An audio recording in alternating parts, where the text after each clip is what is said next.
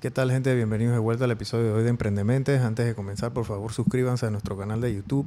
Estamos como Los Emprendementes. En Instagram estamos como eh, Los Emprendementes y en TikTok estamos como Brian Rayita Abajo Emprendementes. Por favor, sigan y compartan nuestro contenido y también sigan y compartan el contenido de nuestros patrocinadores, Más Móvil Negocios y Altos del María, que hacen esto posible y que nos ayudan a todos a conocer estas historias que se viven en carne propia y muy pocos cuentan.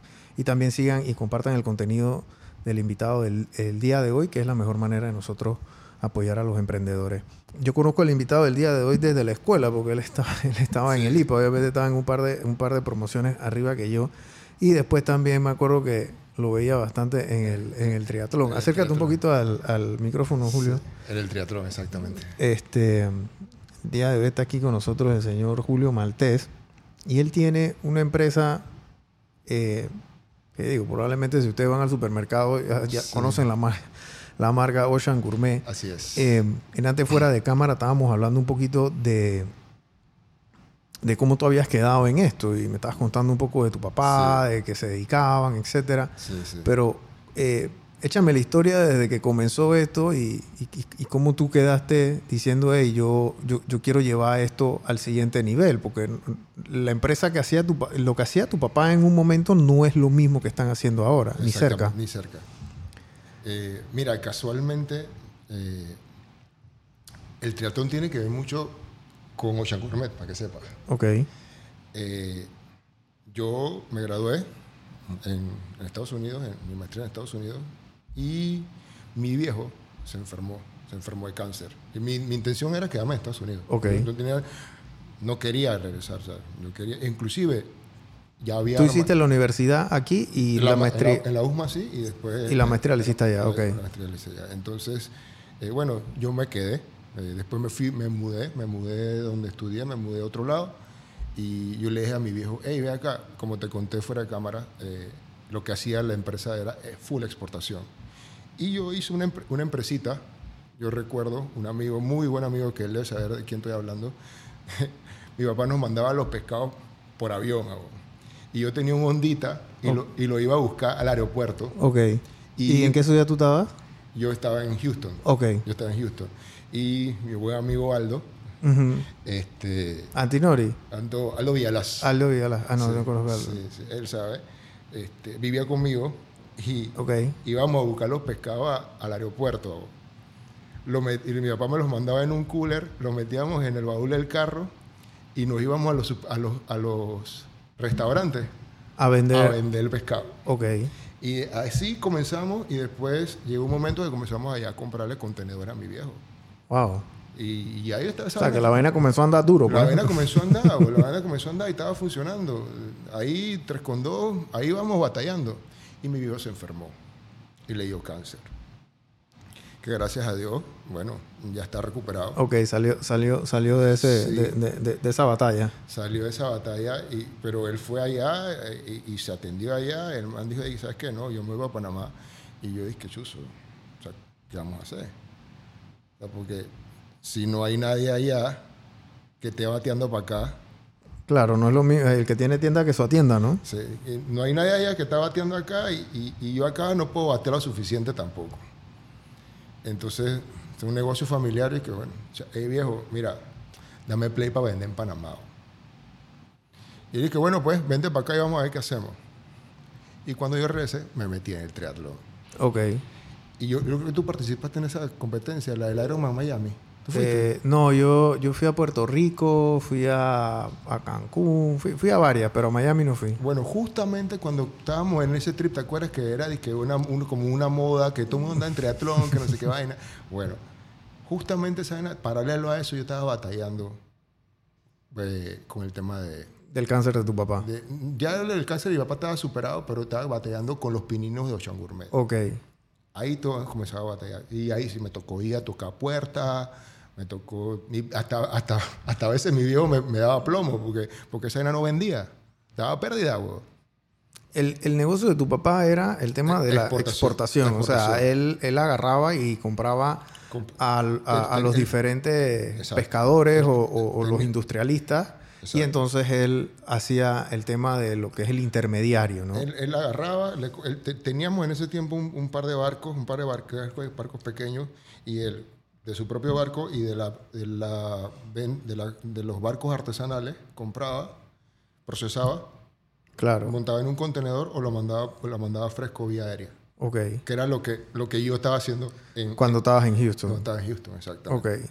Entonces, ahora me tocó estar del otro lado de la película, acá pues.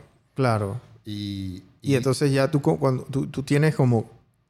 Tienes esa visión, porque tienes esa visión de que, chuzo, tengo acceso a este producto exacto. que creo que puedo, pro- que, que- que- digo, valga la redundancia, procesar y entonces comenzar a venderlo en los puntos de ventas aquí en Panamá, lo que son supermercados, restaurantes, etcétera, ¿no? Claro, entonces la, la intención era como ya sabíamos cuál era la el estándar de exportación, lo que se quiso, lo que se quiere y lo que se está haciendo actualmente con Ocean Gourmet es aplicar el estándar de exportación, pero para la venta local, o sea, porque eso no es ningún secreto, sabes que el pescado, digamos, el pescado pretty, se Lo pa- mandan pa' afuera. Lo mandan para afuera, que son los que más pagan. como la carne. Así es. Carne nacional y carne... Eh, ah, tal cual. eh, o sea, ¿para, qué, para qué pegar mentiras? Claro. Es la verdad, güey, es la verdad.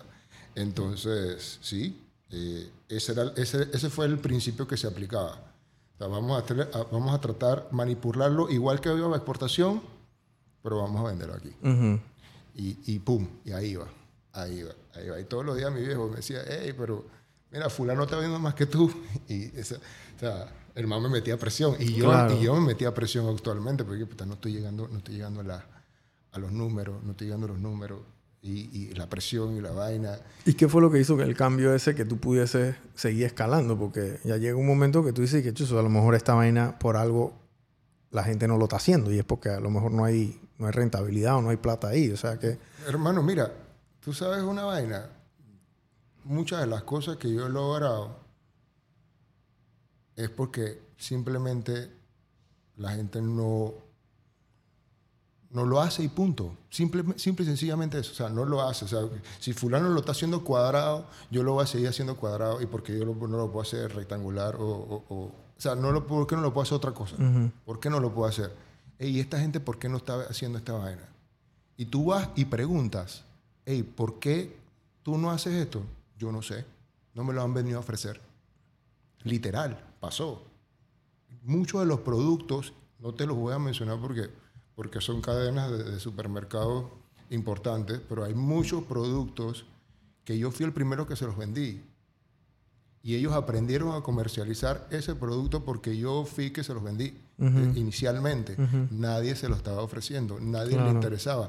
O- y si lo sabían, ¿por qué, ¿por qué lo voy a hacer así si esa meta está funcionando bien?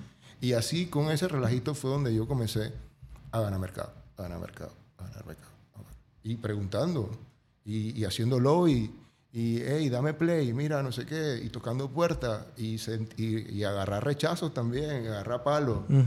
Y cuando comencé con los ceviches también, lo- con los ceviches, este, este, los ceviches en un principio esa vaina no era rentable porque, porque vendíamos mil dólares en ceviche y venían 600 para atrás de cambio. Pero por, ah, porque, ah, porque se dañaba o no porque los se- vendía. porque se dañaban, porque no los vendía, por, porque, porque la receta no, no, no, no cuadraba y no tenía el shelf life correcto, este, que el empaque no sé qué, que la gente rompe el empaque, que le meten el dedo. La vida. Eh, sí, sí, cuento. Entonces tú sabes, los supermercados, este, no se te vendió o vino un cliente y lo rompió, vaya para atrás. Sí, ellos no asumen esa pérdida. No, no, no, yo no va a subir esa pérdida. Entonces tú tienes que hacer un producto bueno y guerrillero Claro. y que se vea bonito Y que, du- y y que, que, du- y que tenga shelf life. Claro. que- Entonces, entonces ya, ya entra también una parte que también me involucré yo, que es ingeniería de alimentos. O sea, cómo tú haces un producto con todas esas características, que le sepa bien a la gente Ujú. y, y que, y que tenga el, el shelf life correcto. Eh, es un tema. Es un Ese- yo creo que vender ceviche pues, es una vaina más delicada que existe, porque tú vendes un ceviche y a esa persona le cae mal ese ceviche por X razón. Hermano, te sacan en las redes sociales coño. y ya, o sea, no te compra más nadie porque todo el mundo dice que "Chus, me voy a envenenar con este man, ¿me explico? Eh, eh, O sea, es, es delicado. Es delicado, es delicado. Cualquier comida que tú vendas es delicada. comida es delicada. Y entonces no solo eso, también Cuando te digo guerrillero es porque, o sea, se dice muchas, muchas, nosotros tenemos muchas neveras dentro de, dentro de las tiendas, pero también hay neveras que, que son de la tienda. Entonces, este, o, o, o, que la temperatura esté correcta. Claro. Eh, ¿cómo, cómo, tú, ¿Cómo tú garantizas de que eso esté correcto y que el ceviche aguante todas esas variaciones de temperatura claro. y que no se te dañe interior? No, eso es un tema, eso es un tema. Eso es como un barco. Sí. Que cada, cada rato tienes que ir ajustando, tienes que ir ajustando, tienes que ajustar para todo. Tienes que ir ajustando. Todos los días un cuento nuevo, todos los días una vaina nueva. Pero de eso se trata. ¿o?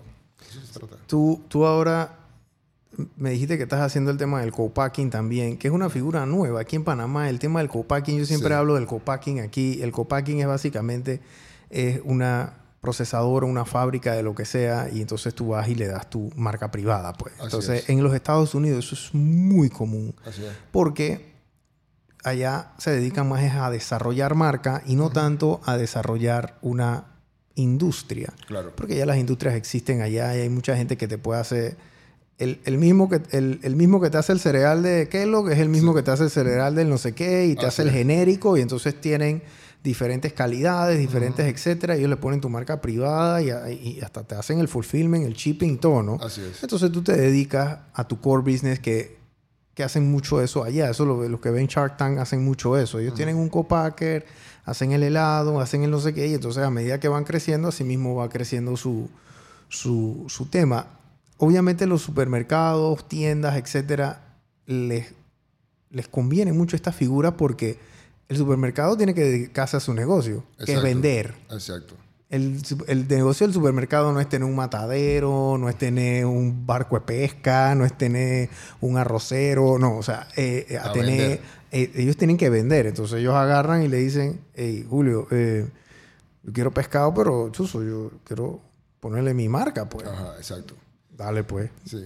Sí, entonces. Es un chance casado ahí, porque también te compran a ti la otra marca, Claro, entonces claro. hacen una diferencia porque normalmente la marca del super siempre es un poco más Así barata, es, ¿no? Así es, así es, así es. Entonces, sí.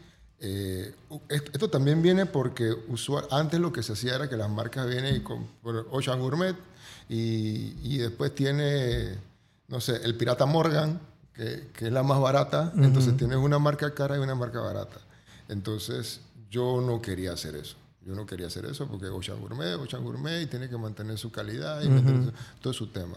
Entonces, ¿cómo le damos la vuelta a esto? Entonces, y tampoco ponerme dizque, a, a estar creando otra marca porque ¿sabes? también cuesta. Sí. Eso también cuesta. Y, y- Empaque, ya no es lo mismo. no, no, no, no. Entonces, entonces bueno, yo comencé a, a- a reunirme con las personas claves de ciertos, ciertos mercados y, y le pareció. Y yo dije, vamos a darle plomo, pues.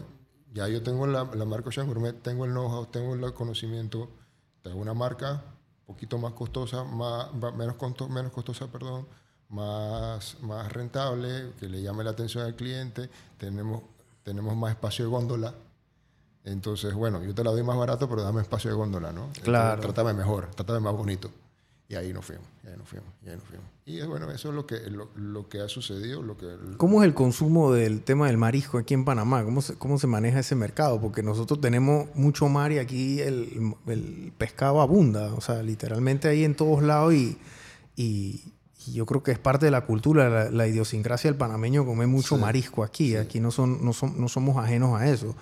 ¿Cuánto consume el panameño? Si tienes esas cifras, no sé si las tienes. definitivamente, obviamente, las dos proteínas que más se consumen es el, pollo y la carne. Eso es indiscutible. Después viene eh, el marisco. Te voy a decir una vaina que te va, te va a sorprender. Eh, Panamá tiene mucho más, tiene mucha variedad, tiene poca cosa, pero mucha variedad. ¿Qué te quiero decir con esto? Por ejemplo, si viene un cliente X de un país y viene y me dice, Julio, yo quiero que tú me llenes un contenedor de pargo rojo. No, yo te digo la verdad, no lo voy a hacer.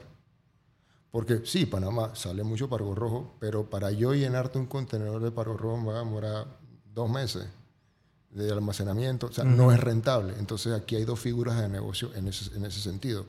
Es el, el negocio por contenedor congelado y el, con- y el, con- y el negocio de eh, envíos por avión fresco.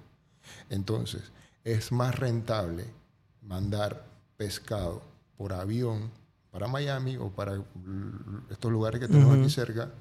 No tienes que ac- acumular tanto, tanto inventario y con mil libras tú, pum, vuela y lo envías. Entonces, mucho del pescado que está aquí no se queda aquí. Mucho. Se queda... Porque aquí, eh, y no es porque no querramos, sino que, o sea, no hay tanta gente para comer tanto pescado también. Así es. O sea, Eh, hay, que, exacto. hay que mandar el pescado para afuera. Exactamente. O sea, que sí o sí. Sí o sí. Entonces, por el bien de los pe- de la- del pescador artesanal, Claro. eh, porque ese, eh, eh, ese, ese envío de pescado a, a Estados Unidos principalmente, que es el mercado más grande, eh, es lo que hace que, que el artesano puede cobrar 2 dólares en vez de, de 1.25. Ujú. Entonces, eh, le beneficia directamente. O sea, no- y, la- y por la proximidad que está Panamá de Estados Unidos, es rentable ese Claro, negocio. un vuelo a Miami son dos horas y media. Así o sea, que ustedes pueden pescar una X cantidad de, de producto eh, o compran X cantidad de producto ahí en, en- en los puertos, en el mercado, Así donde es. sea, lo procesan y lo llevan y eso demora desde que sale del agua hasta que llega a Miami, dije 12 horas. Lo, lo- llega a la planta hoy, al, al- al día siguiente en la tarde ya está en Miami. Ok, porque se va en el vuelo de la mañana o- se va en el último de la tarde. De la tarde. Usualmente se va en la noche. Ok, sí, el último de las 7, Ajá, 8 por ahí, que así es. creo que es el último. Entonces, o sea, eso, eh, o sea, eso es logística, gente. Sí, Eso total. no lo puede hacer todos los países. No, ese- nosotros estamos privilegiados. O sea, cuando, cuando aquí en Panamá venden, yo no sé, aquí en Panamá nosotros nos hemos vuelto muy, muy, muy buenos internacionalizando nuestros problemas. Que eh, eh, esa, esa va a ser, mi, esa va a ser mi, mi consigna este año. Nosotros aquí en Panamá nos volvemos muy, muy bien hablando mal de Panamá, diciendo todo lo que está mal de Panamá. Todo está malo en Panamá, todo no sé qué. Pero, ¿en qué país tú puedes sacar un pescado a las 6 de la mañana y ponérselo a una persona en Miami a las 10 de la noche de ese mismo día? No, inclusive, eh, por lo menos Costa Rica te lo puede hacer, pero la frecuencia de vuelos que nosotros tenemos aquí para Miami, estamos por volando por arriba. En San José no hay, No hay- mar no, cerca. No, La playa más cerca de San José son como a dos horas. no, y hasta hay barcos ticos que vienen a, pescar acá y se lo llevan para allá. Claro. Eh, Es ilegal, obviamente, ¿no? Pero, pero pasa. Sí, porque cruzan en agua, no pueden pescar en aguas ajenas, pero bueno. Exacto, Pasa. Eh, es, e- esa clase de cosas nosotros la vemos aquí inclusive. Y, y esa logística aplica para la carne, para el producto, para el no sé qué. O sea, la industria ag- agroalimentaria aquí en Panamá, el agro, nosotros tenemos una... La, la- la- la industria de, de- de- la pesca también, obviamente. Panamá, que es otra cosa, Panamá es uno de los países más protegidos en las costas. Así el es. 50% de las costas panameñas no puedes pescar. No. O sea, yo no sé los pescadores ni cómo hacen. No. O sea, el 50% de la pesca en Panamá, perdón, el 100% de la pesca en Panamá se da en 50% del territorio Totalmente. de Panamá. Así es. Y nosotros, y nosotros no somos ambientalistas, nosotros estamos mal en el, en el tema ambientalista. Entonces, o sea, es... Ahora, imagínate si nosotros pudiéramos pescar en todas las aguas. ¿eh? Bueno, está bien, pues uno también tiene que... Está claro de que hay un tiempo de veda, usted Casualmente se cumple. viene. Ahorita- viene el tiempo de a- a- veda. Ahorita el primero de febrero, ya. El tiempo de la veda es importante porque tú tienes que... Los, los pescados tienen que aparearse, me explico. Tienen que hay que darle tiempo para que se hagan más pescaditos. Para hablarles la clara, ¿no? Para el que no entiende que es una veda. No puedes pescar todo el tiempo porque entonces la flora y la fauna acuática no, no se desarrolla y no tienes que pescar después. Así es. Eh, pero es una industria extremadamente eh, retadora porque sufres muchos, digamos que muchas variables que tú no controlas. Claro, tú no tienes una finca de pargo rojo y, y voy a sacar eh, X cantidad de pargo rojo porque fulano me lo pidió. Claro. ¿no? Tú tienes que estar jugando entre el producto que viene entrando, el producto que está en la planta, el producto que va saliendo, mirando tus números a ver si, si en verdad tú vas a... Si estamos en una, una época de alza, de, de alto consumo, tú tienes que ir mirando tus números a ver, "Ey, ve acá, yo me tengo que preparar porque me viene, por lo menos yo sé ahora me tengo que preparar porque viene cuaresma. Ya yo tengo que comenzar a, Claro. a armarme en, en- en ese sentido. Pero tengo otra dificultad. Viene el cuaresma, me tengo que armar, pero me viene la veda. Entonces necesito cash flow para poder comprar pro- productos Claro. para almacenar. Entonces, eso es un tema, es un tema. Sí. Entonces tengo que almacenar, tengo, tengo mis cuartos fríos llenos, no sé qué. No, y después tienes que salir a vender y entonces tienes el inventario metido allá y entonces tu flujo de caja. O sea, el tema, el tema de este, de este, o sea, el tema de esta industria es que ya el tema del flujo de caja se vuelve un arte, literal. Porque hay ciencia y arte. Entonces, es como que, bueno, sí, que los números te dicen que no sé qué, pero, o sea, más, más, más sabe el diablo por viejo que por diablo. Y, y, y ya uno, la experiencia te da un Sí. chuzo. Yo creo que este mes va a pasar X cosa. Van a venir, qué sé yo, 25 convenciones de 6.000 personas cada una. Se van a quedar en estos hoteles. Dice que estos hoteles me van a comenzar a pedir a mí más Y productos. te lo hueles, te lo hueles. En el verano, hey, chuzo, yo veo que mucha gente se está casando. Ojo, van a haber más, más, más catering, más cosas. Bueno, te, lo voy a decir así. Este, en Año Nuevo, ¿qué tú crees que es una de las venas que se dispara com- consumo? El pescado, Pescado, marisco, Año Nuevo. Y todo el mundo diciembre es pavo y jamón, ¿no, papi? claro. Sí, hay mucho, mucha gente hace, hace pescado, come marisco. En, en Año Nuevo y, y- y en, en todos lados. Aquí en Panamá se come mucho, pero digo, obviamente es un tema de seasonal, o sea, siempre hay, Sí. hay temas que suben y bajan. Tú ahora, eh, ¿tú cómo ves este, este tema de, de- de la industria, de la agroindustria y- y de la industria alimentaria aquí en Panamá? Que yo creo que obviamente no está como quisiéramos, Ujú. no está como esos niveles gringos que nosotros quisiéramos Sí. llegar a esos niveles. Así es. Eh, pero no estamos como hace 10 años, que fábricas y a lo mejor plantas de procesamiento como la tuya no eran la costumbre, habían muy pocas. Ahora yo creo que hay más Hay, y, hay un par más. y sí. hay, un, hay, hay, hay como que un desarrollo, pero siempre con miras a la exportación, Sí. porque obviamente el mercado aquí no aguanta tanta, tan- tanto tema y allá afuera sí. Sí.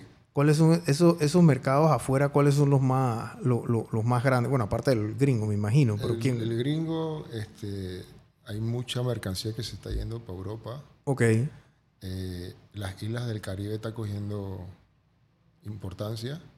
producto de qué? Del turismo y... Eh, y- 100% turismo, 100% turismo. Este, pero, ¿sabes, ¿sabes? Una de las cosas, que este es un consejo que yo siempre se lo doy a todos mis amigos, y yo le digo, hey, brother, si tú estás en el, en, el tema de, de- de- del alimento, en el tema de- de- Nosotros tenemos que dejar de exportar commodity. Nosotros tenemos que exportar value added. Producto terminado. Producto terminado. Producto terminado. Eso es la agroindustria. Producto. Ese es el futuro. Y entonces, pero eso hay que hacerlo ya. Eso hay que hacerlo ya. Por ejemplo, como te estaba comentando antes fuera de cámara, e- ese producto que nosotros estamos ahora promocionando duro, que son los carpachos y, y- y el chorizo de marisco y eso, hermano, nos tomó un año desarrollarlo. Claro. ¿Por qué? No, no, pero es que si tú agarras, tú mueles un pescado, lo pones y ya, pim, pam. No, señor. Eso no funciona así. Eso no funciona Porque es un producto de restaurante, básicamente. Digo, va a haber un- una que otra persona que te lo va a comprar, pero es un producto de restaurante porque tú le estás ahorrando mucho tiempo de preparación al restaurante cuando ya tú se lo das ya, digamos que masticado, ¿no? Sí, ese es un producto pensado para alguien que, que, que le quiere estar- le sale, le sale huyendo al puerco, le sale huyendo a la carne, le gusta su, su marisco o su pescado, pero, pero lo quiere como de una manera diferente. pues. Pero ¿cuál fue el reto de todos esos productos? O sea, por ejemplo, ¿qué es lo que a la gente no le gusta del pescado? Que sea mariscoso, ¿cierto? Entonces, si yo te lo pongo en un chorizo, tiene que saber a lo que te estoy diciendo que, que si es salmón, tiene que ser salmón, pero también tiene que saber chorizo, pero tampoco no puede ser mariscoso. ¿Cómo juegas con eso? Claro. Entonces, si le, si le pones un casing de, de, de- que sabes, el, el casing es de tripa de cerdo, pero si es de pescado ya, ya pierde sentido. Entonces, ¿qué casing le pones? Tiene que ser un casing de colágeno y de colágeno marino. Claro. Entonces ya se te comienza a complicar la vaina. Te- Sí. Vas viendo, ¿no? Sí, y ya el chorizo, y ya, cuando tú dices complicar la vaina, ya, y el, el precio va subiendo, ¿no? Ajá, Entonces tú tienes que hacer un chorizo que también Que sea no accesible. cuesta 100 dólares, no cueste 100 dólares, ¿no? Exacto, exacto. Entonces sí, no, que, bueno, pues que le falta jugosidad. Bueno, ¿y qué le aporta jugosidad al, a, al- a- a este tipo de producto? Grasa. ¿Y cuál es la mejor grasa? La de cerdo, pero no le pueden poner grasa de cerdo. Si le pones grasa de cerdo, ya no tiene sentido. ¿Qué tipo de grasa va a usar? Ah, no, pero es que esta grasa se, se derrite a cierta temperatura y la parrilla calienta a cierta temperatura y entonces si lo pones de ese, de ese tipo de grasa se va a explotar el chorizo. Entonces, ves que se, te, Claro. que se te comienza a complicar la vaina y terminamos en ingeniería de alimentos. Claro. Y todas esas vainas son las que yo me he tenido que involucrar en el desarrollo también. Sí, full. Full. Entonces, ¿qué es lo que le digo a la gente? O sea, Si quieren hacer chorizo marico, que lo hagan normal. pero, pero que usen la cabeza y que es value added, o sea, producto terminado, valor agregado. Eso es lo que yo, mi recomendación y lo que yo estoy tratando de orientar la marca Y a la industria, a todo el mundo. para que se, esos son los tipos de productos que sean exportables. Claro. No- Sí, dale, está bien, po- exporta tu pargo rojo, exporta tu corvina, belleza, sigue continuar, si este es rentable para ti, hazlo. Pero ve, ve y vete, pero tú vas ahora mismo a una, a una feria de estas de, de Bruselas, que es una de las más grandes de, de- De alimentos. de Europe Seafood Show, Ujú. y 70% de lo que están exhibiendo allá es valor agregado. Te están vendiendo hasta sushi congelado, hermano. Wow. sí. Entonces, ya tú vas por donde va la industria. Que, no- que ese coletaje o, o eso nos llega a nosotros tarde, sí, pero nos va a llegar. Sí. Y si ya tiene un caminito recorrido, pues El tema de la agroindustria aquí, yo, o sea, desde, desde que yo estaba en el banco, me acuerdo, 2010, imagínate, desde allá yo estoy escuchando este tema de la agroindustria. claro. Porque, miren, para el tema de los cierres, si en Chiriquí hubiese habido una agroindustria bien plantada, Sí. brother, cierren esa calle, me vale verga. Así y es. disculpen la palabra, pero me da igual. Totalmente. ¿Por qué? Porque, hey, el tomate yo lo voy a procesar. Yo proceso mi tomate en una fábrica de tomate y yo voy a hacer salsa de tomate. Exacto. Y voy a hacer este, que lechuga, voy a hacer lo que sea, la proceso de una manera que expando mi, mi tiempo de vida y ya lo tengo listo para, Sí. para vender. ¿Y cómo lo voy a? Entonces es mucho más fácil tú agarrar una lata de tomate y meterla en un avión que meter una cesta de tomate. Totalmente.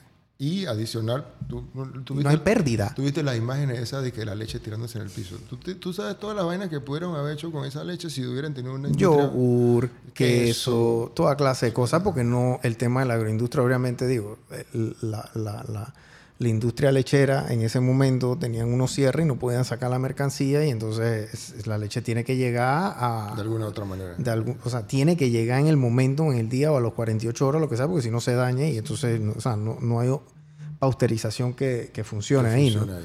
Pero lo- el tema de la agroindustria aquí yo creo que nos hace falta tanto por desarrollar. ¿Qué es lo que pasa con, la- con ese tema también? Es que las inversiones son millonarias. O sea, hacer una, hacer una planta como Dios manda. Porque ¿qué es, lo que, qué, qué es el tema? Ponte que vamos a el, el ejemplo de la salsa de tomate. Aquí en Panamá hay mucho tomate. Eh,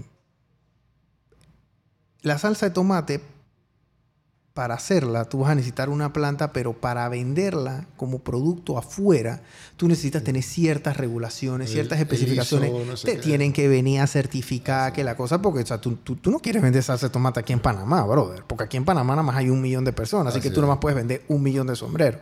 Tú quieres irte para los Estados Unidos, que hay 400 millones de personas. Allá es donde está el mercado bueno. ¿Me explico? O tú quieres irte para México, o te quieres ir para Colombia, o te quieres ir. Entonces, ya cuando llegas a ese punto, eh, ya puedes tener, pero hacer una planta de esa índole Es cuesta billete. 10 millones de Es dólares. un billete, es un billete. 7 millones de dólares, Sí. 8 millones de dólares. Entonces, la gente que se mete en eso, se mete porque uno ya tienen experiencia en esa cosa. Sí. Porque nadie que te dije, "Hey, bueno, es- sí, estos negocios son buenos y esta vaina se hablan de hace 20 años aquí en Panamá. Pero ¿quién sabe hacer eso bien? Mm, Hay pocos. Hay pocos. Y entonces la plata también es que chuzo, quién lo mete, quién no lo mete, etcétera. Yo últimamente he escuchado que hay grupos y hay gente que están metiendo como un poquito de interés más en el asunto y están como que coqueteando con la idea, pero siempre coquetean con la idea cuando pasan los cierres. Exacto. Y después lo, dejas de stand-by. Y después de que, bueno, ya abrieron la calle, Sí, sí, sí. de- vemos eso después. Bueno, pero es que precisamente eso es lo que estoy diciendo yo. O sea, sí es verdad lo que dices, es totalmente cierto que, la- que, que las inversiones son grandes, pero hermano, si tú vas y tú tienes tus pininos, hey, ven acá, que, que vamos a hacernos, volvemos a lo mismo de la salsa de tomate. De repente no sea salsa de tomate, pero un, po- un producto que sea, que sea no tan, tan commodity como la salsa de tomate, no sea tan, tan Una cebolla, cebolla encurtida. Vamos a hablar de una cebolla una- encurtida, que- por ejemplo. Entonces, que, que por, ese, por ese producto puedes cobrar un poquito más. claro. Hermano, hacete una plantita para procesar la cebolla encurtida. No, ahí, ahí sí no estamos hablando de millones. Lo puedes hacer después que, cu- que cumplas con tus vainas sanitarias. Claro. Lo puedes hacer en una esquinita. pero tienes tu pinino, hermano. Sí. O para hacer mermelada, o para hacer el tema del café también. Bueno, el café sí tiene una, una vida más larga y, y, es más fácil de transportar, pero en fin, o sea, eh, el tema de la comida, me acuerdo, yo tengo un jefe, tenía un jefe en Banco General que me decía que las próximas guerras en el mundo van a ser por comida. Así es. No van a ser, o sea, las próximas guerras en el mundo va a ser producto de comida porque un país tiene que ser autosuficiente y eso es lo que te determina a ti tu, tu fuerza eh, eh, militar, que tú seas autosuficiente, porque ¿de qué te sirve tener tres cañones y ya no vas a tener comida para darle al man que tiene que apretar el botón? Entonces, eh, por ahí va el asunto y, yo creo que eso, ahí es donde Panamá yo creo que tenemos una oportunidad de crecimiento enorme. Claro, insisto, value Panamá es muy chiquito. Panamá, nosotros no, no, podemos desarrollar por lo menos una industria pesquera, digamos, como la de Perú. Que son manes, ¿sabes? O sea, yo, yo, yo tuve un viaje en Vietnam donde, donde visitando a un proveedor le preguntaba, oye, ¿y qué capacidad tú tienes? Y él me dice, este, sí, tengo para hacer 100 contenedores. Ah, qué bueno, hace 100 contenedores al año. No, al mes. yo, vaya la máquina, hermano. Y el, aquí en Panamá 100 contenedores que son disque al año, una cosa así. Una vaina es que al año, sí, exacto. Entonces, entonces ¿sabes? Nosotros no nos Pero podemos... si esos manes le venden a China, me imagino que a dos manos allá, ¿no? Claro, pero entonces nosotros no podemos hacer eso. Pero lo que sí podemos hacer es, como son industrias tan grandes, hacer una variación a su proceso es un huevo, es un, es, es un tema. Lo que, es lo mismo que le pasa a Perú. ¿A Perú qué le pasa? Yo tengo un socio en Perú y él me dice, Julio, lo que pasa es que el que, el que hace, no sé, camarón, solamente va a hacer camarón. Y si tú le dices, hazme camarón apanado, por un ejemplo, ya, ahí murió la flor. No pueden, no pueden. Nosotros somos una industria, tenemos, Perú no puede mandar pescado para, para Miami, está muy lejos. Claro. nosotros sí. Sí. Eh, ¿Ves? Pero Perú tiene, más, tiene, tiene, tiene mayor eh, eh, volumen, volumen y, y, tecnología de pesca que nosotros. Pero tenemos que agarrar y lo que Dios nos dio, agarrarlo y, y, y hacer el la salsa de tomate, hacer la limonada, darle la vuelta al asunto y ver cómo de aquí nosotros podemos sacar, lo, sacar el mejor provecho a lo que nosotros tenemos. Si lo que tenemos es proximidad, bueno, vamos por el lado logístico que es, no sé, hermano, pues este, agarra y en vez de venderle a un distribuidor, véndele a un end user por decirte algo. O sea, ya es un tema de logística que no te lo puede compartir otra, otro país. Sí. Entonces, dale la vuelta al asunto. Sí hay vainas por hacer. Sí, porque tenemos herramientas que, que, otros países no tienen. O sea, que nuestra ventaja competitiva es eso. Y al final, digo, especialmente en un producto como el tuyo que tiene que estar fresco. Exacto. No es que, bueno, no es que, bueno, está bueno si, si llega fresco. No, tiene que estar. Porque si no está fresco, hermano, no lo puedes vender. O sea, no, Ni, sí, no, y ni te lo compran tampoco. O sea, el, el, cliente o el comensal va a decir que ah, no, me gustó. Exacto. Em, tú, tú ahora, ¿cómo, ¿cómo, ves? Porque ahora estás, o sea, ¿cómo, ¿cómo tú sientes que la industria va a crecer si no se, si no se actualizan con esta, con esta ¿Va a sobrevivir o, va a seguir siendo como ese letargo? Porque... Sí, yo digo que eh, lo que pasa, la el, el eh, lo que te acabo de decir, el value added viene. Eso va a venir. no, tengo ni siquiera duda. El tema es quién va a reaccionar primero y quién va a reaccionar ya cuando la vaina está aquí. Pero ya, ya viene.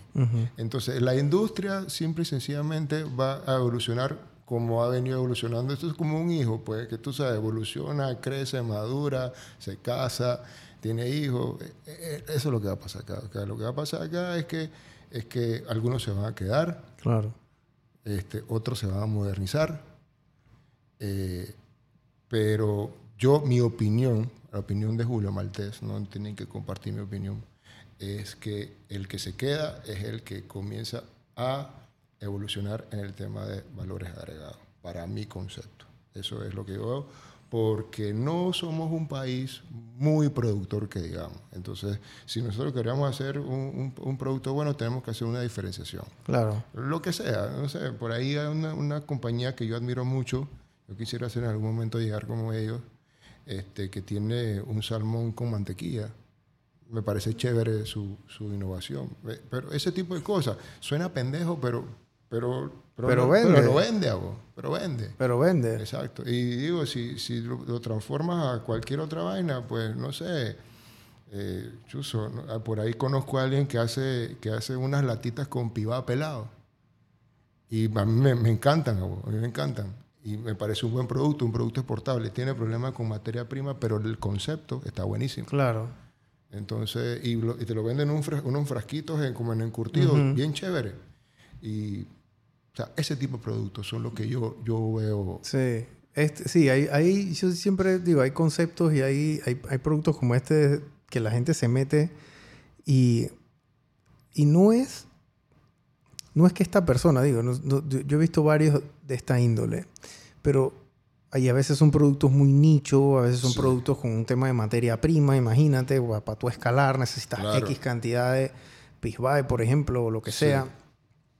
Eh, pero el tema es que no es que ellos van a reventar la liga con estos productos, pero ya aprendes tanto de la industria, qué funciona, qué no Eh, funciona, cómo, cómo, cómo tú le llegas a un supermercado, cómo le llegas a una tienda chiquita. La relación con los supermercados también es una relación, no te voy a decir que es especial, pero es la relación de los supermercados, es la manera en la que ellos hacen negocio. Y si ustedes creen que los supermercados aquí en Panamá son complicados, anden a los Estados Unidos pues, o anden a México. No, pues. no, es otra cosa, ¿Me otra explico? liga. O sea, eso es otra liga. Allá el supermercado para tú venderle a un, digo, para tú venderle una cadena de supermercado, digamos que en Florida. No te voy a decir que ni en los Estados Unidos, pero tú vas a vender en Florida. Esos manes no tienen disque 50 o 100 sucursales. No, Esos no, manes tienen disque 3.000 sucursales Sí. en el sur de la Florida nada más. Y ni se te ocurra quedarte sin inventario. Estás preso. No te compran, no te compran ni te pagan. Entonces, porque la multa que te ponen porque por no entregarle, o sea, prácticamente va, va a ser una nota de crédito. Es, es una, ellos le llaman- eh, no me acuerdo cómo se llaman, pero es una multa por lo que ellos dejaron de ganarse por, Por tu irresponsabilidad. Por tu irresponsabilidad de no tener inventario. Entonces, ellos, obviamente, controlas eso y tú, hay gente que, y de, y esto hay documentación y, y- película de el empresario pequeño que quiere dar ese salto para venderle un supermercado. Claro. Entonces, ¿qué pasa? Le venden el alma al diablo, literalmente, y cuando van a ver, es de que no puedo. No puedes con la múscula. o ponte que sí, pu- ponte que estás, estás dándole, ¿no? Estás dándole, estás tirando puñete. Y de, de la nada, a los seis meses, el man te manda una carta es que ya no te va a comprar un dólar, ahora te va a comprar 75 centavos. Y ya tú hiciste una inversión, ya tú hiciste no sé qué, ya compraste camiones, etcétera. Entonces, no es vender por vender, porque esa es otra cosa. O sea, tú ahora mismo vendes X cantidad. Si llega Walmart y te dice, dije, hey, ahora yo quiero que tú me vendas 25 contenedores y tú, gambriento, vas y dices que dale, yo te los voy a vender. No, señor. Y para yo venderlo tengo que hacer esto, esto, esto, esto, esto, y yo tengo que invertir, no sé qué, porque la gente se vuelve loquita. Y, y piensa que ya, que ya, ya- y Y ya. pegué el jackpot. No. ¿Y qué va? Y cuando vienen los ay, que chuzo, 25 contenedores a dólar por pescado, son 25 pescados. Ah, ok, dale, estamos bien. Y de la nada ya no son a dólar. Ahora están hablando que los manes quieren a 60 centavos. Claro, Tú, y porque que si- chuzo, ya la matemática no me da. Claro, porque si te estoy poniendo, o sea, si te estoy poniendo una orden de compra por mayor volumen, tengo que recibir algún beneficio. Claro. Y eso, eso, eso no te va a venir gratis, dije, porque tú tienes la mejor marca y porque el tuyo sea más rico. Negativo. Es, eh, o sea, el, el tema del flujo de caja en una industria como la tuya, yo creo que es la diferencia entre irse a la quiebra y, y poder pagar la quincena, Totalmente. los 15 y los 30, porque eh, ahí es donde se cae mucha gente. Bueno, mira, casi te- un, un tema. Casualmente en estos, mom- en estos días estábamos hablando con mi viejo. Mi viejo este, todavía está ahí involucrado. Y nosotros no tenemos este, crédito con banco. Ustedes todo lo hacen a pulmón. Wow. A pulmón. A, pulmón. Y eso es mi viejo, old school, que yo he escuchado en, en- en tus otras eh, comentarios y, y- y podcasts que, que, que, pues eso es lo que es. O sea, en verdad, si yo no, no hubiera tenido esa guía, quizás yo hubiera metido la pata hace rato. Claro. Sí, el tema del flujo de caja. Obviamente para financiarse uno, digo, hay cosas que uno puede financiar y otras cosas que uno no puede financiar. Tú puedes financiar el día de mañana si vas a comprar una bodega, por ejemplo, porque entonces ya no Sí. pagas la bodega cash, esa plata la puedes usar en, en comprar inventario, que es más rentable, y entonces pagas un precio por el, por el, el- el uso del- de, de la plata al banco, que es el interés, etcétera. Pero cuando tu estado financiero, el 70% es préstamo, ya tú no eres dueño de la empresa. No. Es el banco. Es el banco. Nada más que el banco no le pone su nombre porque no lo puedes mercadear. Y, y- pero... y yo, y yo creo, y yo creo que también la gente no sabe, y que, que esa parte de culillo, cuando el banco, te, y tú lo debes saber perfectamente, Sí. cuando el banco viene y te pasa, ah, bueno, pues tú quieres una línea de crédito, ¿de cuánto? 200k, vale, dale, bueno, fírmame aquí, que si tú no pagas la finca donde está tu planta es mía. Eso es un cague de Sí, miedo. la hipoteca y la anticresis se llama Ah, eso. Ese es un cague de miedo. ¿Ah? Sí. Igual la casa. La casa, sí, o, la, así. o la casa, exacto. La casa es así, igual. O sea, pero eso es que el, el- el tema de... de- yo, yo, yo, yo manejé muchos clientes de, de- Así como con tu flujo de caja, no, no, no necesariamente el tema de marisco, pero sí le vendían a supermercados, sí tenían este tema de producción, plantas de producción, etcétera, donde las variables eran muchas Demasiado. demasiado. O sea, tú tienes un... eh, metes en estas ligas, a lo mejor este podcast puede ser un poquito como abrumador para una persona que a lo mejor puede que esté comenzando, porque hay eh, ya, me voy a poner un poco técnico, pero en la, in- en la industria alimentaria tú vas a tener tu personal, que es parte crucial e importantísima, porque sin gente tú no tienes quien te maneje el pescado. Así es. Adicionalmente vas a tener a tus proveedores, ya sean internos o externos, porque vas a tener tus barcos y vas a tener gente a quien tú le compras también producto, porque tú mismo no puedes dar, suplir toda tu necesidad. Eso pasa en todas las industrias aquí en Panamá. La de carne, la de los bovinos, la de los arroz, lo que sea, un molino no tiene, aunque tenga plantación, no tiene para suplir toda su necesidad. Adicional, tienes el tema de las inclemencias del tiempo Totalmente. si llueve o no llueve, si hay una plaga, si hay un no sé qué en el mar, que si viene un vaina El de no sé qué, el aguaje. aguaje, o sea, todo eso. Y, y las vedas. Y las vedas, y, entonces, y vienes con- y digo, el, el- el tema de eh, eh, dónde puedes pescar, dónde no puedes pescar, qué es lo que hay, etcétera. No, Ah, Ahora hay una vaina nueva de que la trazabilidad. ok, Así que tienes que ponerle Sí. código QR y de, Sí, de dónde y vino. No, no, y cuando llega el barco, el capitán tiene que declarar ante el ARAP este, lo que pescó, la zona donde lo pescó, eh, este, qué, qué tipo de anzuelo, si es una pesca dolphin safe, que que cuando agarra y tira la, el trasmayo, que no, no pescaste ningún delfín, Claro. todo, todo ese tipo de vainas. O sea, todas esas vainas tienen, le suman. Sí, hay muchas regulaciones. Entonces, eh, y, y adicional a eso, entonces ya viene el tema, porque bueno, dale, te, eh, no sé, ponte que hay una nueva ley que ahora todos los eh, eh, personas que, mm, no sé, manipulan marisco, entonces tienen que tener una certificación. Y entonces esa certificación te cuesta 100 palos. Así que ya, ay, otra plata. Y, hay un sinfín de cosas. Y eso entonces después viene el tema de la venta. Entonces el tema de la venta, bueno, dale, está bien. Tú vendiste todo tu producto y lo vendiste a un precio, tú estás tripeando ahí, voy a sacar la ganancia.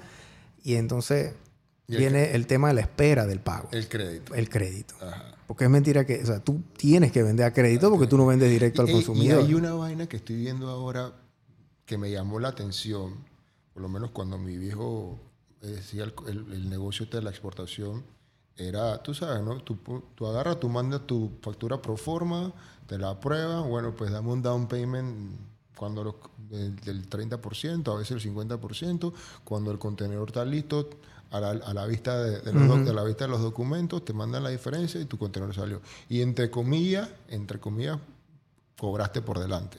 Entre comillas, porque acuérdate que tú tienes, tienes que comprar el inventario y Claro. lo, almacenaste Claro. hasta cuando llegaste, hasta cuando llegaste al contenedor. Claro. Pero ahora estoy viendo exportaciones y tienes que vender a crédito. Entonces, Ah, puso sí. se puso más berraco todavía el- Claro. el- el- ese tema ahora. Claro. Sí, ese, ese, digo, obviamente, eh, si tú vendes algo a crédito, el, el- el- y, ok, la persona que compra cash obviamente puede negociar Exacto, precio, sí. porque compra cash, pero si tú vas a negociar precio y quieres comprar crédito, estás sí. estás jodido. O sea, ahí, ahí- ahí, estás diciéndole al, al man que te va a vender y que no tengo plata para pagártelo ya y, este, quién sabe te voy a pagar. Sí, Porque esa, esa es la figura del intermediario. Hay mucha gente que le gusta, digo, y a lo mejor esta colación cae bien aquí, que le gusta pescar en río revuelto. Dije, bueno, yo sé que Julio me puede sacar dos contenedores al mes de, qué sé yo, de, de pargo o lo que sea. em, y yo tengo un Pepito allá en California que me los quiere comprar. Yo voy a hacer mi vaina y, y, y cuando Pepito me paga, yo le pago a Julio y entonces yo me financio con Julio. sí.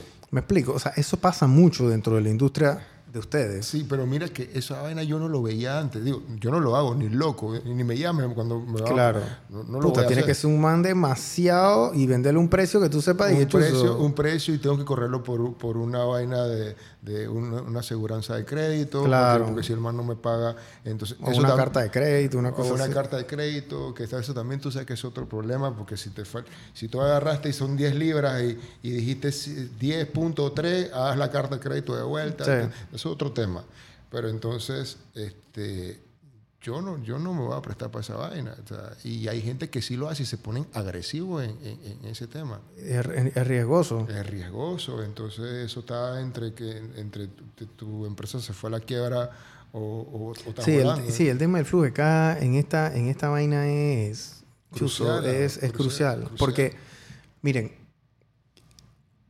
¿tú, cuántos, tú, tú, tú tienes muchos años en esto y tu papá cuántos años tenía. O sea, ¿cuántos años tiene la empresa? La empresa como planta puede tener más de 30 años. 30 años.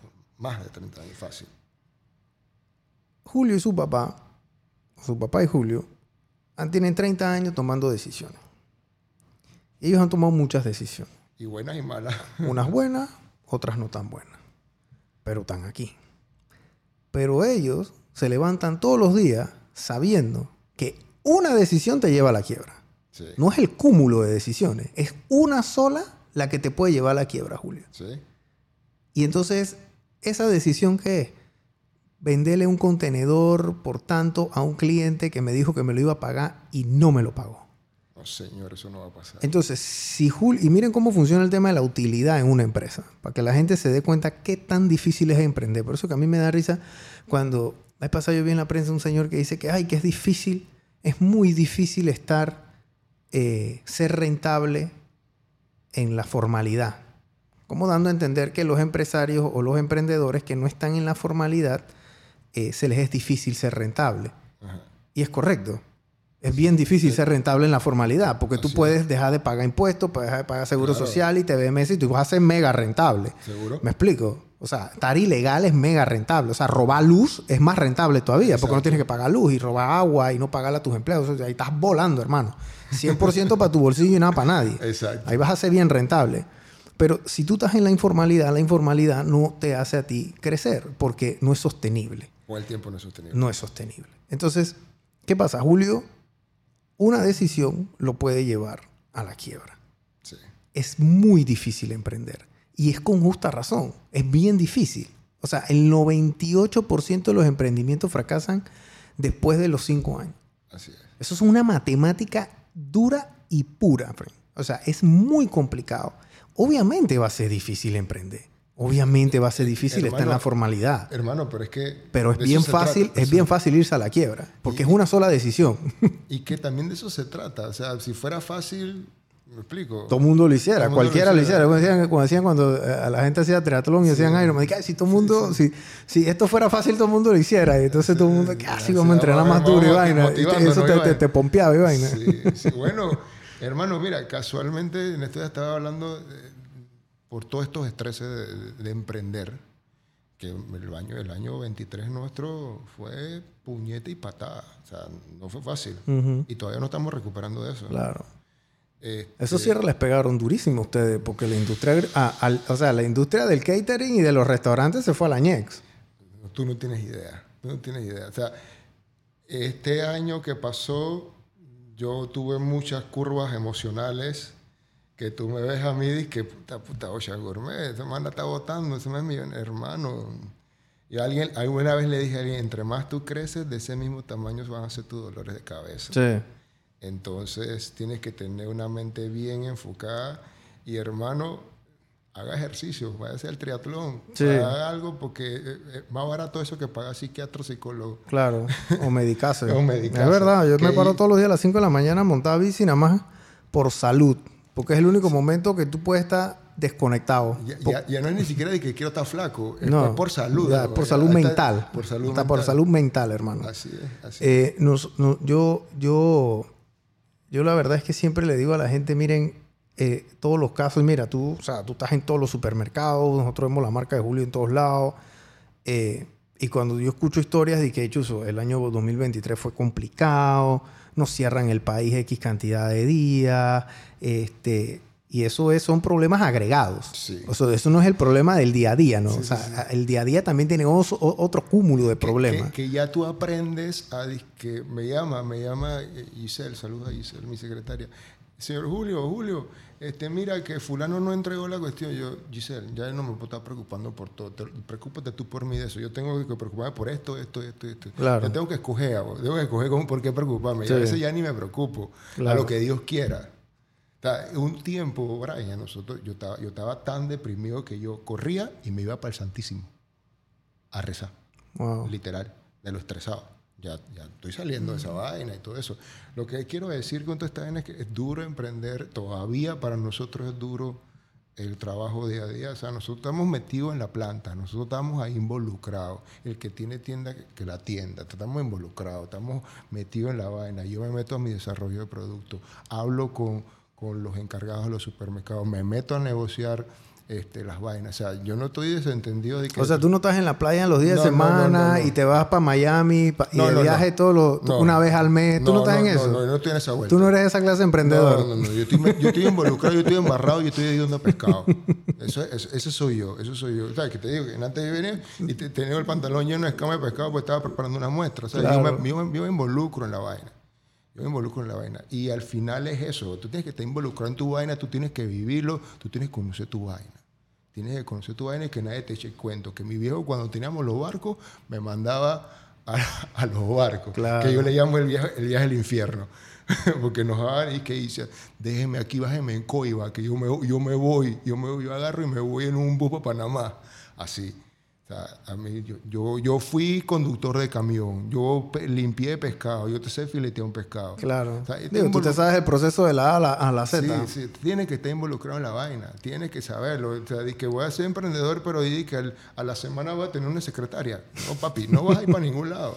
Claro. No, no, eso, no, eso no camina así, eso no camina así. Tienes que estar involucrado en tu vuelta. Claro, tienes que saber todo. sí, sí, miren, yo siempre he hecho este cuento cuando nosotros hicimos la agencia, todo el mundo ya sabe que, bueno, Manuel y yo la comenzamos en Río Abajo, etcétera. Pero nosotros hacíamos de todo. O sea, nosotros. Abajo era vecino mío. En calle 19. Y calle Quinta. Calle Quinta. Bueno, tú estás más, más, más, al principio, mucho más al principio eh, de la Vía España. Nosotros. Eh, nosotros éramos todo. O sea, todo lo. Exacto. Yo editaba, yo diseñaba, yo tomaba la foto, yo hacía el video, eh, yo iba, yo hacía el copy, yo publicaba, eh, yo hacía la creatividad, hacía los briefs, hacía la factura, hacía el reporte, hacía no sé qué. O sea, todo eso lo hacíamos nosotros. o sea, hacíamos la página web, nosotros mismos diseñamos, nosotros todo lo montábamos. Y, y eso obviamente te da un set de skills que probablemente hoy en día yo no hago esas cosas ya pero no significa que si yo tengo que hacerlas no las sé hacer. Entonces ya yo sé cómo explicar a mi personal, hey, ven acá, eh, hazlo así, o me gusta acá, oye, ponle este, eh, eh, ponle este layer, o ponle esta cosa acá, o agarra este efecto, o sea, y eso es lo que obviamente te hace a ti un mejor empresario. Ya tú lo hiciste. Ya tú lo hiciste. Nadie te va a echar cuenta. Ya nadie te echa cuenta. Mira, para, para, que te rías, o sea, yo agarraba y estaba en la UMA yo iba a la UMA en la mañana, en la tarde, a las 12 que salía, yo iba en la mañana, en la, tarde cuando salía, yo me iba para la planta. En la planta me ponía mi bata, mi casquito y mi bota, agarrar el camión y yo le despachaba los pescados a mi papá. Yo llegaba al supermercado, yo era el conductor, llegaba al supermercado, bajaba el pescado, lo pesaba Pasaba ese tiempo de que factura electrónica. No, no, no. Ey, Coge tu libreta, papá. Libre, ¿Ah? libre. Pesa el pescado en la pesa que está en el, recibidor. Tanto. Tanto. Calculadora. firma. firma el pilla. Pilla, vaya. Y se lo ponía también en, en, en, el, en el shelf, en, la, en, la, en el, cuarto frío. En el cuarto frío. En el cuarto frío. Toda esa vaina. Y, obviamente ahora ya los conductores ya no hacen factura, ahora los manes van con su factura. Una maquinita, una gente. Ya. Ya, ya tienen todo hecho. Y igual se quejan. Pero entonces, ya yo te esa vaina las, las, hicimos. Y esto no te lo estoy diciendo que yo soy más bravo, para nada. Te lo estoy diciendo desde el punto de la humildad. Claro. De la humildad.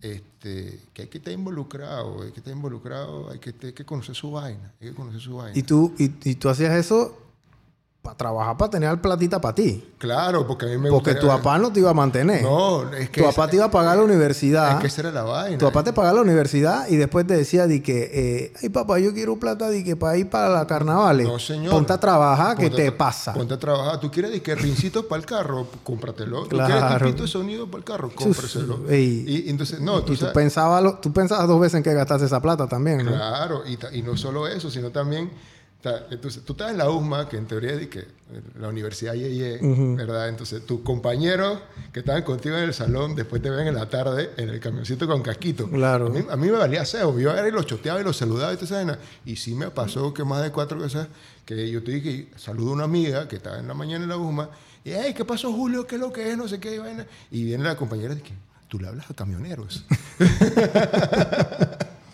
Pero no me importa, me explico. Claro. Eso, o sea, al final de cuentas, este, eso es aprendizaje, se lo agradezco. Se lo agradezco un montón a mi viejo y a mi mamá.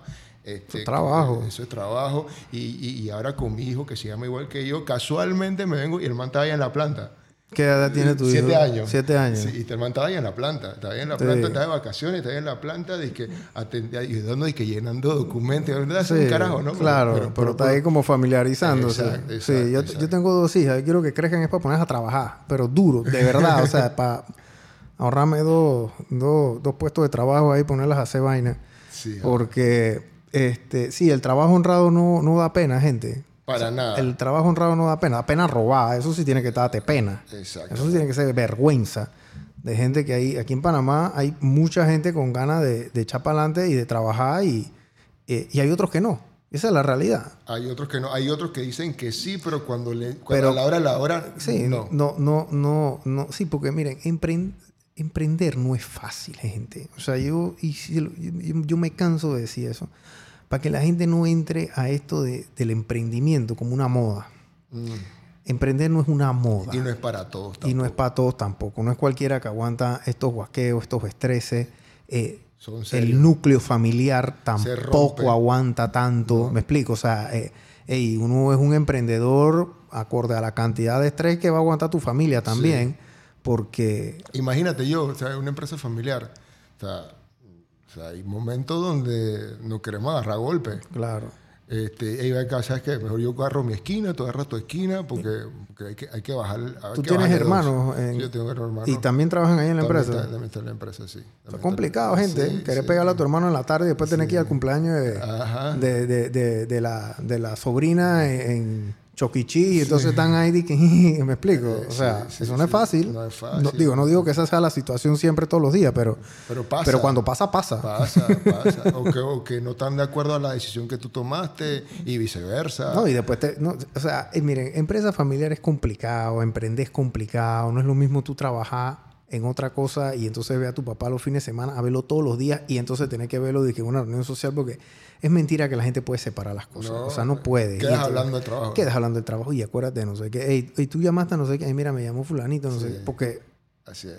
el emprendedor es emprendedor todo el día. Todo el día. No es de 24 que, no es de que ay, yo hoy, hoy, hoy, hoy quiero ser funcionario, hoy, Bueno, hoy quiero ser colaborador. Mi- ¿no? mira esta vaina. Mi, mi viejo, mi, viejo, mi hijo tiene 80 años y hoy, hoy fue a la planta a la 1 de la mañana. ¿Por qué? Porque el man quería ver cuando los conductores salían con la mercancía. Sí.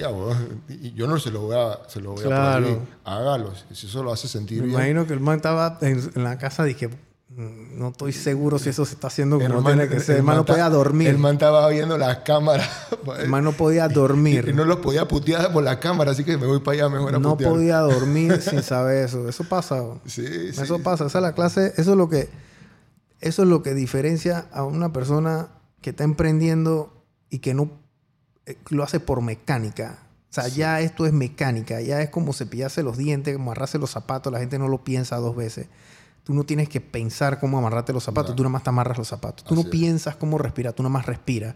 Así mismo funciona la cabeza de un emprendedor que de verdad está sumergido y de lleno en eso. Y mira la edad que tiene tu papá. Tiene 80 años, no tiene la necesidad de ir a ver si él No, para nada. vaina va bien. Ponte, ey, ponte que en el peor de los casos, los camiones no salieron ese día. O sea, la empresa Y- no va a quebrar por y- un día que no salgan los camiones, ¿me explico? Pero, No, el pero él, esa, el, el, el- y eso pasa, eso a mí, a mí me pasa. Dije, ey, no terminé esto, no terminé, o sea, me duermo y me paro a las 4 de la mañana, 5 de la mañana, terminarlo. O sea, y esas son cosas que uno las cuenta y la gente piensa que eso es mentira. ey, No, o sea, la no, gente ni lo entiende. No, no, pero cuando yo escucho un cuento así, o yo escucho que no puedo dormir porque estoy pensando en esta vaina, eso sí que ey, eso es normal. Ese es el día a día. Eso es el día a día. no, el eso día- es normal. Eso es normal. Eso es normal. Eso es normal. ¿Para qué te lo vas a contar si sabes Claro. como que tácito y Sí. sobreentendido? Totalmente. Bueno, Julio, gracias por haber venido. Por favor, sigan las eh, redes sociales de Ocean Gourmet y también están en todos los supermercados. Si, no está- si Ocean Gourmet no está en un supermercado o en una tienda, Me chatean. le chatean o tengan cuidado donde están también, ¿no? Sí, Porque eh, eh, exacto. ahí dónde se metieron. Pero eh, sigan el contenido de Ocean Gourmet. Gracias, Julio, por, por haber Gracias, venido y, gracias a ti, de y- y estamos aquí a la orden. Gracias, hermano. Gusto. Hasta la próxima. Chao.